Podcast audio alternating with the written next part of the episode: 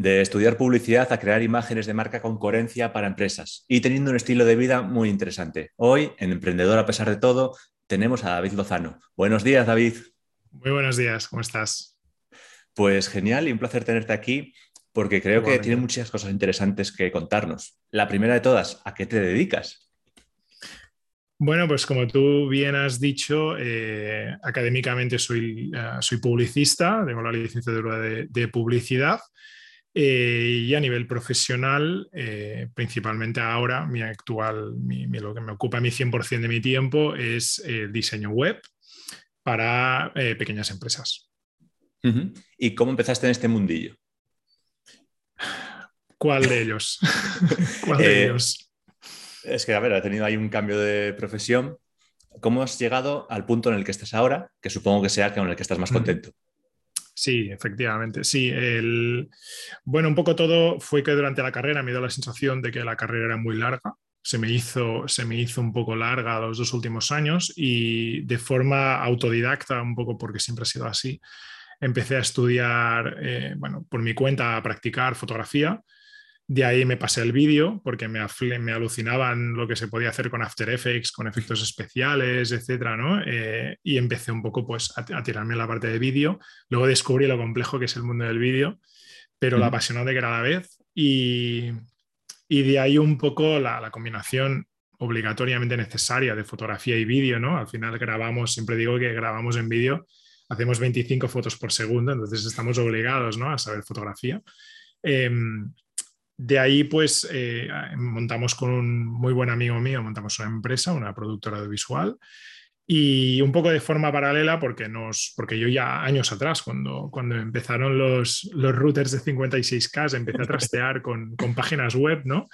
Y ya lo hacía a mis ratos libres. Eh, hice la web de la empresa en ese momento, ¿no? ¿no? Casi que no teníamos constituido nada, pero teníamos la web ya, estaba ahí impecable. Y, de forma natural, pues nos pedían webs de vez en cuando porque habían visto nuestra web, ¿no? Lo típico del boca a oreja. Y mientras grabábamos y hacíamos fotografía, pues eh, a ratos, pues cuando llevaba un cliente eh, con una petición de diseño web, pues yo me tiraba a hacer dos sin ningún problema, porque al final estabas en lo típico, ¿no? Que estás empezando y, un poco necesitas todo lo que ganamos lo reinvertíamos en empresa, porque el mundo audiovisual es muy caro. Eh, y, un poco con eso, lo que nos iba llegando lo íbamos haciendo a medida que estábamos sacando la carrera. Y un poco ahí aprendí muchísimo de SEO, aprendí muchísimo diseño, aprendí mogollón eh, en cuanto a temas de web, cuando WordPress no era lo estable que es ahora, que eran problemas constantemente. Eso sí que ha, mejorado muchísimo. Y un poco de ahí... Eh, eso es lo que eso fue el, inicio y luego como me fui desvinculando del mundo audiovisual y me fui tirando sobre todo al mundo online eh, cuando un poco ya lo que es el, concepto de imagen de marca el concepto de la importancia que tiene una web para una pyme ha ido un poco en ascenso ha ido subiendo pues he acabado un poco en, ese mundo 100% por varios motivos. Primero porque reúne un poco las dos grandes cosas que me gustan que no es el diseño y la otra es la tecnología. Al final, trastear con ordenadores, con programas, ¿no? con software nuevo y probar cosas es lo que más me gusta. Entonces es una perfecta fusión entre ambos mundos y por eso he acabado ahí. Oye, vaya, vaya pedazo de historia que casi has contado mi vida. Porque es también muy similar eso de que vas estudiando algo, pero después por tu cuenta vas aprendiendo, ¿no? Gracias a Internet o el contenido que hay gratuito que puedes ir comprando muy barato vas evolucionando en tu carrera profesional. ¿Cómo empezaste con publicidad? Pues mira, eh, empecé una ingeniería informática, un superior de informática, eh, porque como apasionado de los videojuegos y de los ordenadores, pues es un poco lo que de forma natural yo lo tenía clarísimo. ¿no? decían, ¿qué quieres ser? ¿no? dices, informático, sin duda y el camino natural y lógico pues te lleva a hacer un ciclo, en este caso un ciclo superior de informática, donde se hacía mucha ingeniería y mm, no me gusta nada. O sea, a los seis, no, duré, ni medio año que dije esto no es para mí. Eh, me decepcionó un poco en el sentido de que era todo muy numérico, todo era muy... Es, mm, todo muy cuadriculado, muchísima matemática. Ya me imaginaba encontrar matemática, pero no tanto, no que el 100% fueran matemáticas y resolver problemas en un papel. Yo no quería tocar papel, yo quería tocar eh, software, quería tocar eh, las entrañas de código y hacíamos mucha cosa en papel. Y eso no me cuadraba para nada. Y un poco vi que incluso los exámenes no, no tenían ningún sentido por, por la, decía, ¿dónde está la parte creativa? ¿no?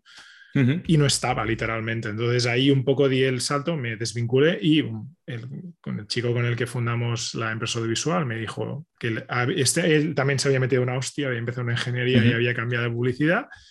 Y me dijo, pues lo que estoy haciendo ahora me mola muchísimo. Y digo, a ver, y me enseñó el temario, me miré el temario y dije, ostras, esto está muy chulo porque yo todo lo que he aprendido de fotografía, de vídeo, de diseño y tal, lo voy a aplicar en publicidad, porque yo veía el programa y digo, esto es, fantástico, ¿no? Y me daba mucha ventaja porque ya dominaba muchas herramientas, Photoshop, Illustrator, toda la parte de foto ya lo tenía muy, muy controlada y, y me fue muy fácil, ¿no? Y me tiré a la carrera precisamente por eso, porque el temario me, me, gustó mucho, me cuadraba mucho en el momento en, que yo, en el que yo estaba y, y por eso acabé ahí. Pues genial. Pues que es verdad que la informática, yo creo que el sector educativo está muy mal enfocada, porque toda la parte de usabilidad, de, la parte visual, todo lo que es la, relación con las personas, se deja de lado, como si eso no fuese informática, cuando es la parte básica. Somos humanos usando ordenadores. Entonces, bueno, otra cosa más para mejorar el sistema educativo. Sí, y de hecho, e, eso es algo que sigue dando coletazos, porque muchas veces me pasa, no, no son webs estrictamente, ¿no? pero a veces me, tengo un cliente que están usando programas en su, en su, empresa, que son softwares de, a veces son paneles de control, de, de, maquinaria, ¿no? Y claro, ¿qué pasa? Que ese programa que han creado ellos es muy bueno y empieza el momento de que quieren distribuirlo, ¿no? dicen, ostras, nos, eh, tenemos otras empresas del sector que han visto lo que tenemos, les gusta y lo quieren, ¿no? Y queremos, hemos pensado, ¿por qué no comercializarlo? Pero luego se dan cuenta de que cuando tienen que enseñar el programa, echa para atrás, porque dicen, ¿y esta interfaz? Eh, ¿Y estos botones? ¿Y estos degradados? ¿no? Claro, luego se dan cuenta de que el programa es muy bueno, pero no es vendible. No es vendible por, sí, desde la parte funcional, pero cuando el, Mm, director de operaciones tiene que convencer al gerente de tenemos que invertir X dinero en ese programa y el gerente ve el programa y le dice, ¿qué, estás comprando? Esto es de hace 20 años, ¿no? Sí. Y luego ahí empieza un poco, eh, se ahí es donde se da, se da, la persona se da cuenta de la importancia que tiene la usabilidad, ¿no? Porque claro, al final nosotros estamos usando un Mac, estamos usando un Windows 11, donde hay una, un trabajo bestial de usabilidad en tanto a a lo que son procesos naturales del usuario hasta interfaz, con un nivel altísimo y luego queremos pasarnos, nos pone un programa profesional delante con una interfaz de hace 20 años y, te sangran los ojos, ¿no? Entonces, claro, ahí empieza como que el diseñador web, cada vez la, famosa UX, UI, ¿no? Que se conoce ahora, está cogiendo mucha importancia porque ya no se trata de diseñar el programa, se trata de diseñarlo para que el usuario lo utilice lo antes posible y se eh, quede en nuestra aplicación el mayor tiempo posible. Y eso pasa por hacer desde los onboardings hasta botoneras, eh, toda la, interfaz tiene que ser muy agradable. Y, y, eso es un poco el reto, creo, que, tienen muchísimas empresas hoy día. La web es un pequeño inicio, pero luego hay muchísimo más detrás. Sí, y añadiría también que un buen diseño evita errores, porque te va dirigiendo por el camino y evita que le des donde no tienes que darle. Uy, sí. Pero no me tires de ahí, no me tires de ahí, porque podríamos ahí sacar. Sí, sí, efectivamente. Da para mucho. Da para eh, mucho. y siguiendo hablando de educación, eh, libros que recomiendes para aprender, a esos libros que te hayan tocado y digas, estos son imprescindibles. Em, vale, te diré igual dos. De la parte de diseño no tocaré en exceso porque sí que yo he aprendido más que por libros, sobre todo por algunos cursos y sobre todo siguiendo a ciertas, ciertos diseñadores, ¿no? que al final eh, son los que te enseñan mucho. A nivel de diseño, un poco para las, tocando las grandes ramas. ¿eh? Em, de la parte de diseño, creo que el que mejor enseña hoy día es Chris Du de The Future, del, del canal de YouTube igual mucha gente lo conocerá porque también habla mucho de negocio, pero es un genio a nivel de diseño. Em, Orin de Flux Academy, que también es uno de los mejores, que creo que la parte de diseño te puede dar muchísima, muchísimo contenido. No tiene libros, son más, más actuales, eh, pero son una de mis referencias en cuanto a diseño. Luego en la cuarta, en cuanto al tema de venta, me quedaría con un libro en inglés que se llama Cashvertising de Drew Eric Whitman, que es también una auténtica maravilla porque dice los, te, cuenta los básicos de, la venta, que es la gran olvidada en la mayoría de proyectos, y toca mucho también la parte de copy. Y luego de la parte de usabilidad, eh, un libro que se llama No me hagas pensar, es un libro denso, es un libro denso, denso. El básico. es muy básico, es muy importante. Y, te das cuenta de que es un libro que, es un imprescindible, pero que hemos ido diseñando webs y no sé por qué lo hemos ido olvidando. Y de vez en cuando hay que volver a leerse y decir, vale, vamos a volver a, a los básicos. Y ese también creo que es ah, que toda persona que hace diseño no solo diseño web, diseño en general debería, debería leerlo. Además, lo bueno es que como está escrito hace que 10, 15 años, las interfaces son las de hace 10, 15 años, pero te encuentras que los problemas son los mismos y la solución es, la misma. el tema. Exacto, exacto. Sí, sí, los problemas de usabilidad eh, no han variado demasiado. Al final tienes un usuario que está hiperestimulado de, durante su día a día, que tienes muy poco tiempo para capturar su atención y al final como te como pongas a distraerle, con mm, otras cosas, ¿no? Desde mm, elementos innecesarios en, la web o en cualquier menú. da igual, ¿eh? cuando encendemos la tele, el menú de nuestra televisión o el menú de Netflix, ahí hay un trabajo de usabilidad muy fuerte.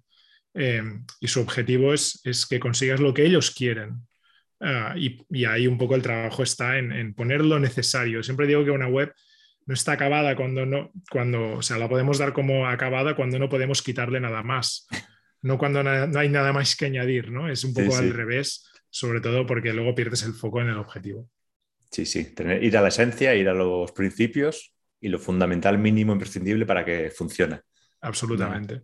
Una, gran idea. Y hablando ya de la parte de negocio, bueno, empezaste con el proyecto audiovisual, ahora estás con tus proyectos propios. Y aquí la gran pregunta es, ¿cómo aprendiste a vender? ¿Cómo aprendí a vender? Pues te iba a decir, ¿cómo aprendí? No, sigo aprendiendo, ¿eh? no, es que, no es que lo sepa hacer. lo intento, lo intento.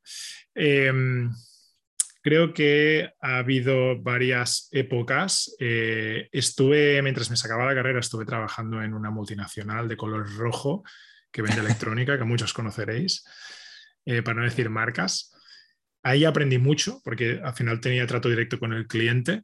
Em, aprendí muchísimo lo que era atención al cliente y aprendimos muchísimo de ventas, porque también mm, en esa empresa sabían lo importante que era el trato con el cliente y nos formaban mucho a nivel de, de, trato, o sea, de cerrar venta, ¿no? de cómo conducirla, de las objeciones. Ahí un poco aprendes a, a cómo funciona la venta, a escuchar mucho, a detectar necesidades, y un poco ofrecer el producto que mejor satisface esa necesidad del cliente. Ahí claramente fue mi primer, mi primer contacto y me ha sido siempre muy útil. Em, luego el segundo probablemente ha sido eh, cuando em, descubrí un poco la venta B2B, que es muy diferente a, la directamente del cliente, ¿no? como yo tenía hasta el momento. La venta de empresa es muy distinta. Ahí el factor precio no pesa ni mucho menos tanto como nos pensamos. El factor precio está muy abajo. Y está más el factor confianza, el factor resultados, eh, otros elementos que te das cuenta de que cambian mucho a nivel de la venta. Y luego, evidentemente, los libros, las charlas, charlas de YouTube y los libros, los libros de venta enfocado a copywriting, como por ejemplo el que he recomendado de Cashvertising. Eh, claramente mm, enfoca muy bien la, venta de, empresa, ¿no? la venta B2B, pero sobre todo diría que qué tiene más peso, pues igual ponderando un poco un, un 20-25% ese, ese inicio de, en las trincheras, ¿no? con trato directamente al cliente, y el resto mayoritariamente han sido conferencias y libros. Sí, bueno, un buen inicio, un buen campo de experiencia eso de estar en la trinchera y ver día a día lo que hace falta. Totalmente. Y ya con tus, con tus proyectos personales, Ahí, ¿cómo te enfocaste para conseguir los primeros clientes? Pues salió de una forma bastante natural por el hecho de siempre he intentado que todo proyecto que hago a nivel digital esté muy cuidado, no solo la parte técnica, que muchas veces nos enfocamos mucho en la parte técnica, pero olvidamos eh, la parte de servicio, el acompañamiento al, cliente, ¿no? Intentar sobre todo que darle cada vez más importancia a la parte de, servicio y no tanto al acabado técnico, porque muchas veces eh, no se valora. Nosotros, si tú has hecho fotografía, ¿no? Tú ves una foto y dices, esta foto, esta imagen está ligeramente desenfocada o esta imagen eh, no está del todo bien encuadrada, pero eso lo ves tú, porque eres fotógrafo o has sido fotógrafo. El 95% de la población no ve eso. Y esto me pasa a mí, ¿no? Eh, con diseños que enseño a mi pareja, ¿no? Le digo, ¿ves esto? Pero no está bien. Y dice, esto lo ves tú. Esto yo no lo había visto. Digo, no, seguro. Y me dice, no, no, que va. No me había, no me había fijado, ¿no? Y luego un poco lo que, lo que te das cuenta que, que la venta muchas veces es más esto, ¿no? Es más una cuestión de, una cuestión de confianza que no tanto el producto en, en sí mismo. Sí, ahí pecamos mucho de, de formación profesional, que cualquier mínimo detalle técnico, como sabes solucionarlo, te centras en él en vez de a lo mejor centrarte más en la parte del mensaje, en suplir las necesidades del cliente, en justo dar el mensaje que hace falta. Es que nadie, nadie, yo creo que no nos podemos culpar, nadie nos lo ha enseñado. Claro. O sea, al final éramos, nos han enseñado a ser unos ejecutores fantásticos, eh, a ejecutar la tarea a la perfección sin ningún tipo de error, pero nadie nos ha enseñado a resolver objeciones ante un cliente o en una negociación o en una reunión, ¿no? Si te dicen, ay, es que el precio, me, esperaba que el precio del presupuesto fuera muy inferior. Claro, luego, si tú no estás preparado para esa situación, ¿qué vas a hacer? Normalmente lo más típico es intentar justificar que el precio que has dado eh, pues igual, bueno, lo podemos ver, ¿no? O sea, un poco intentas, de forma progresiva empiezas a, bajar el precio, ¿no? Cuando tú te has tirado horas ahí calculando tus costes, en el mejor de los casos, em, tus tiempos, tus costes, entonces te das cuenta de que eso es lo importante, ¿no? Porque es donde defiendes realmente tu producto. Luego, igual sales de una reunión y no estás contento porque igual te has bajado el precio a la mitad y no sabes cómo ni por qué, ni, ni por qué ha pasado, pero ha pasado porque tu afán de querer ganar el proyecto te ha, te ha ganado a ti mismo, ¿no? te, ha, te, te, ha, boicoteado. Y es un poco la, la, sensación que me da, que se nos enseña fantásticamente bien a hacer muy bien diseño o hacer lo que sea, pero luego a la hora de vender somos nefastos. Sí, es que no nos han enseñado nunca a vender. Incluso en carreras como empresariales, que parece algo básico, tampoco enseñan a vender. Entonces, no sé cómo esperan funcionar las empresas. Bueno, el tema de la formación lo has mencionado antes, ¿no? Pero yo cuando acabé la carrera estuve bastante tiempo mirando másters, porque un poco lo que me decían los profesores, ¿no? Sí. Mm, no dejéis de estudiar, no dejéis de estudiar. Y efectivamente no dejé de estudiar. Lo que dejé de estudiar es información reglada. Eh, yo nunca he dejado de estudiar, pero sí he dejado de fijarme en másteres reglados, porque al final lo que hice supongo que es lo que puede hacer la mayoría que busca una formación práctica. Es coger el máster, ver el profesorado eh, ver cuál es un poco su recorrido, ver su LinkedIn, ¿no? Eh, ver qué han hecho y luego te das cuenta que sí, muchos tienen másteres y doctorados, pero no han trabajado en el campo. Es que a mí no me sirve una formación de alguien que no ha estado en la trinchera, no me sirve. y, y, eso es un poco lo que me tiró a, ir a por los libros, a ir a por videoconferencias, a ir a por métodos de formación alternativos. Sí, sí. Creo que tu método lo hemos seguido mucha gente Seguramente. Porque vemos que la formación académica no cumple la parte del día a día. Y ya para terminar esta parte de la parte empresarial, mm, ¿sabrías un poco qué es lo que quieren los clientes ahora? ¿Qué es lo que más están demandando?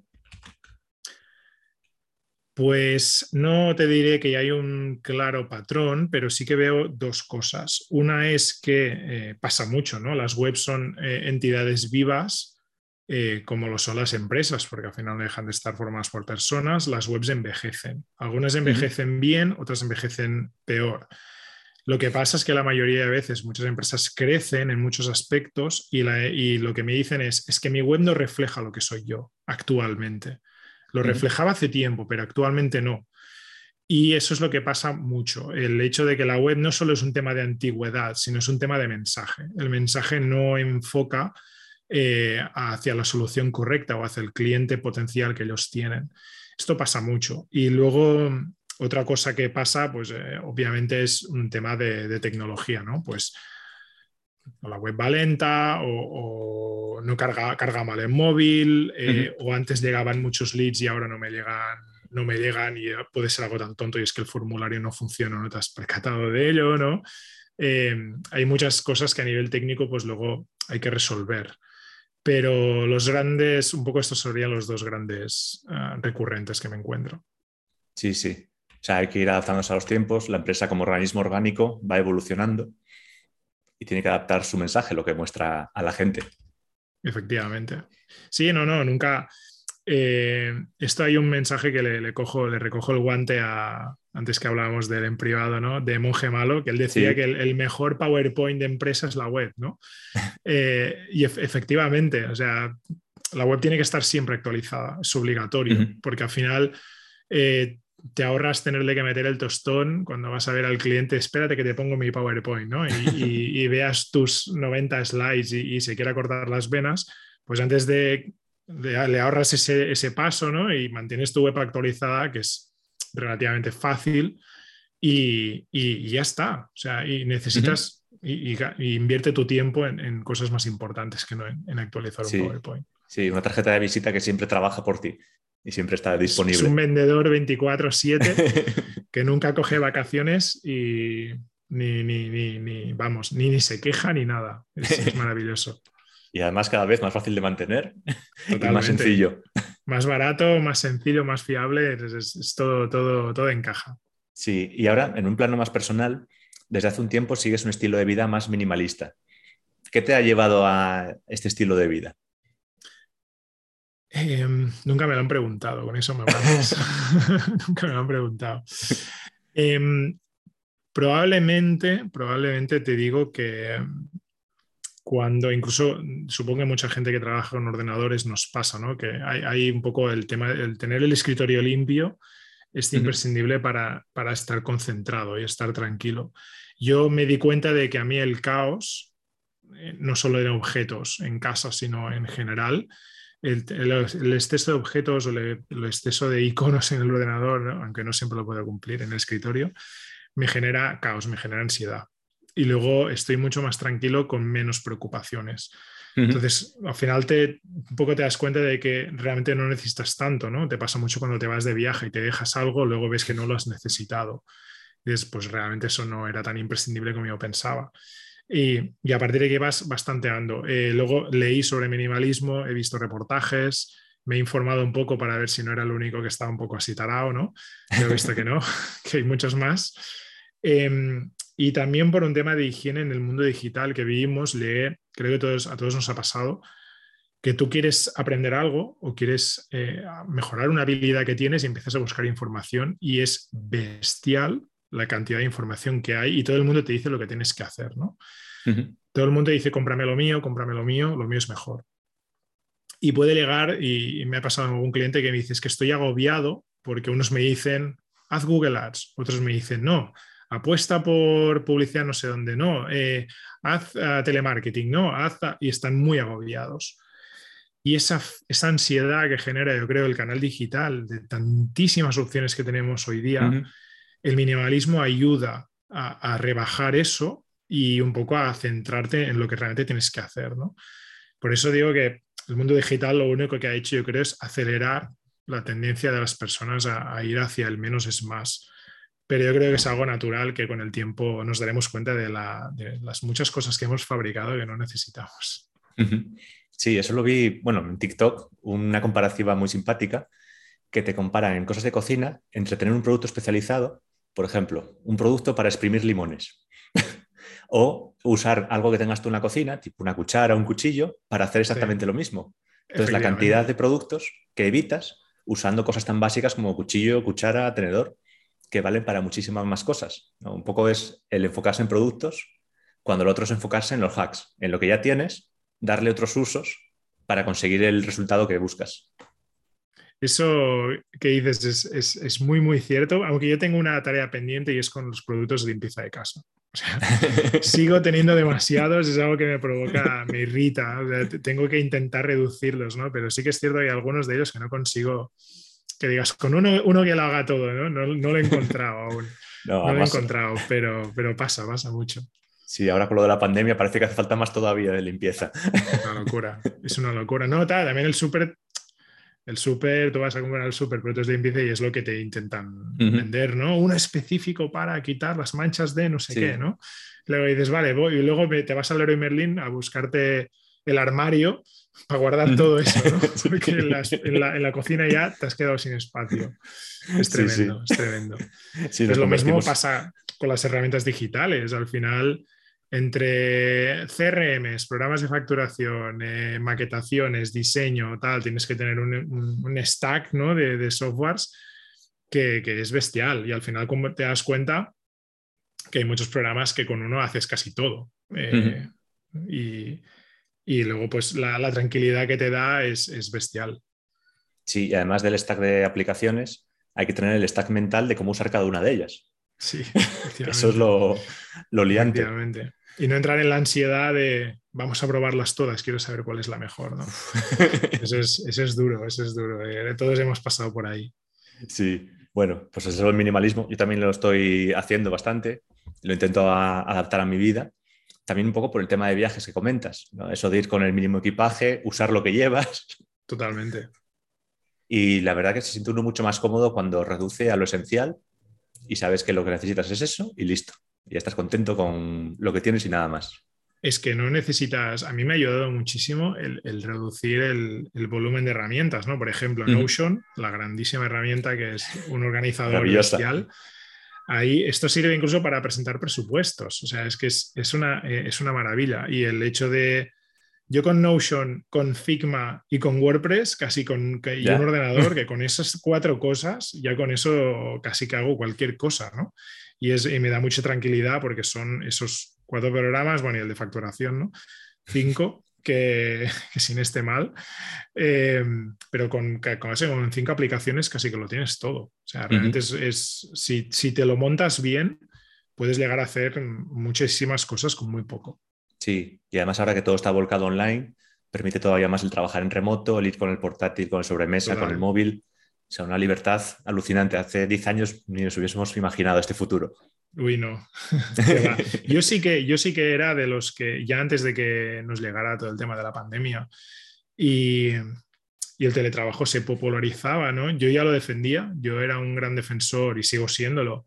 Eh, por, no, no, por el hecho de trabajar desde casa, no, no es eso, es el, todos los beneficios eh, que conlleva el poder desde la conciliación familiar hasta poder no tenerte que ir a una gran ciudad a vivir y poder estar en un pueblo pequeño, que también evidentemente a nivel económico y a nivel social contribuyes a, esa población pequeñita, ¿no? que encima contaminas menos porque tienes que moverte menos. O sea, hay muchísimas ventajas sociales. Entiendo que no todos los, todas las profesiones lo permiten, pero las que lo permiten, eh, pues realmente permite dar un poco lo que sea. Ahora se habla mucho de la España vacía, ¿no? Esos pueblos han quedado abandonados por, las grandes ciudades. Yo creo que los que trabajamos en el sector digital tenemos un poco el compromiso de, poder salvar esta, esta, tarea más social. Creo que ahí tenemos mucho que aportar. Sí, pues es una reflexión muy buena y creo que tenemos que ir un poco por ahí, dejarnos de tanta vida agitada, agobiados, consumiendo un montón yo, no veo el valor de tirarte una hora y media en coche para ir y una hora y media en coche para volver. O sea, conozco a personas que han estado en esa situación trabajando en Barcelona, en Madrid, ¿no? Y me decían, el cambio de mi vida fue cuando esa hora y media de ir, eso de volver, la invertía escuchando podcast de cómo cambiar de trabajo, ¿no? y luego, y luego el paso, digo, tú fuiste muy listo, tú fuiste muy listo y te diste cuenta, ¿no? Pero Ahí, yo sé que claro, cada uno tiene sus, circunstancias y no es fácil, eh, pero bueno, que no creo que sea muy a día de hoy. Tú que has estado en el mundo tecnológico, siempre pensábamos la tecnología nos facilitará mucho la vida, ¿no? Se supone. Se supone. Mirando hacia atrás, ¿nos ha facilitado la vida o nos ha convertido en esclavos? porque depende de cómo te lo mires, en ciertos sectores, en ciertos, en ciertos momentos, somos casi más esclavos de la tecnología que no, que no ha dejado de ser una herramienta a, ser una necesidad, ¿no? Y un poco eso igual o es una reflexión que igual nos tenemos que volver a los orígenes y entender que la informática es una herramienta para lograr algo. Eh, no tenemos que estar siempre enganchados a ella, aunque sé que muchos es lo que quieren. Sí, muchos, y sobre todo lo que dicen de la economía de la atención, ¿no? que nos quieren tener ahí como hormiguitas, enchufados, consumiendo, produciendo. Exacto. Cuando dices, a ver, vamos a poner un poquito de control a esto, que queremos tener vida y además ahora nos gusta reunirnos con gente, salir a la calle, conocer mundo, ir a la naturaleza. O sea, no es, está muy bien la parte digital, pero solo una parte de nuestra vida. Claro, no, no deja de ser, es que te, luego un día levantarás la cabeza ¿no? y dirás, ostras, me he pasado años mirando una pantalla pequeña, me he perdido muchísimas cosas y ya tengo X años, ¿no? Y ya no hay vuelta atrás. O sea, yo creo que hay que ser consciente de, eso y no nos, creo que, vamos, a, yo incluido, me, encantaría pararme mucho más a pensar en esto y pues, por desgracia no tengo el tiempo, ¿eh? pero, pero debemos hacerlo, eso es casi obligatorio. Sí, sí, yo también creo que es muy importante pararse, reflexionar y con eso ir avanzando. Y ya para terminar la entrevista, se nos está terminando el tiempo, una pregunta que siempre me gusta hacer es eh, si has ganado en un año como para comprarte un Ferrari, aunque después no lo vayas a comprar. Efectivamente, esa es la clave, ¿no? Y si le preguntas a un minimalista si tendría un Ferrari, mal vamos. No. Eh, no, por desgracia no. por desgracia no he llegado a ese punto. No he llegado a ese punto. Eh, no, tampoco tampoco aspiro a, o sea, ¿cómo, te lo diría? Hay, yo sé que hay cierto punto que al final cuando eres un emprendedor solitario, ¿no? Sí que evidentemente colaboras con gente, pero tienes, tienes tu tope bastante cerca de ti mismo porque tienes tus horas y eso es tu mayor valor. Entonces la única opción que tienes para crecer o creas una sociedad o empiezas a crearte tu grupito de, freelancers, ¿no? De colaboradores para intentar escalar, pero evidentemente sabes que estás limitado en, de cierta, cierto punto. A no ser que, bueno, luego tenemos productos digitales que sí que son escalables, ¿no? Pero bueno, como al final no, soy de los que necesite una grandísima, mi objetivo no es llegar a hacer una grandísima suma anual, no es el caso. Em, y si consiguiera esa cantidad, te digo yo que no la, no, la, te iba a decir, invertiría, pero no sería una inversión. No me compraría un Ferrari. No, no. Seguro que no. es en lo último que pensaría, vamos, ya te lo aseguro. Sí, una sabia lección. El Ferrari se alquila un día para probarlo y ya está, se mira en los museos. Sí, efectivamente. efectivamente. si te vas a disfrutarlo, te lo alquilas, te vas a un circuito, lo exprimes, pero, pero ya. ya, ya. Alguno me vi un vídeo por curiosidad una vez de alguien que tenía un Ferrari de pensar, lo pensé, ¿no? Eso es curioso de por sí, digo, ¿cómo será tener un Ferrari, no? Y había un vídeo que se iban a comprar al súper y, te enseñaban como básicamente le cabían literalmente seis bolsas de patatas en el maletero sí. Eh, eh, que, están en el, frontal del coche, ¿no? y, me caben siete bolsas de patatas, nada más. es, muy poco práctico y efectivamente, sí, sí, es muy poco práctico. Sí, no, es un coche para el día a día. Pues muchísimas, muchísimas gracias por tu tiempo, David. Ha sido un placer. y nos has dado mucho que pensar. Bueno, espero que sea útil y, si alguien tiene ansiedad por el mundo digital, que sepa que no está solo, que somos Eso, nos pasa a todos. Exacto, exacto. Pues muchísimas gracias y un saludo. A ti, cuídate mucho.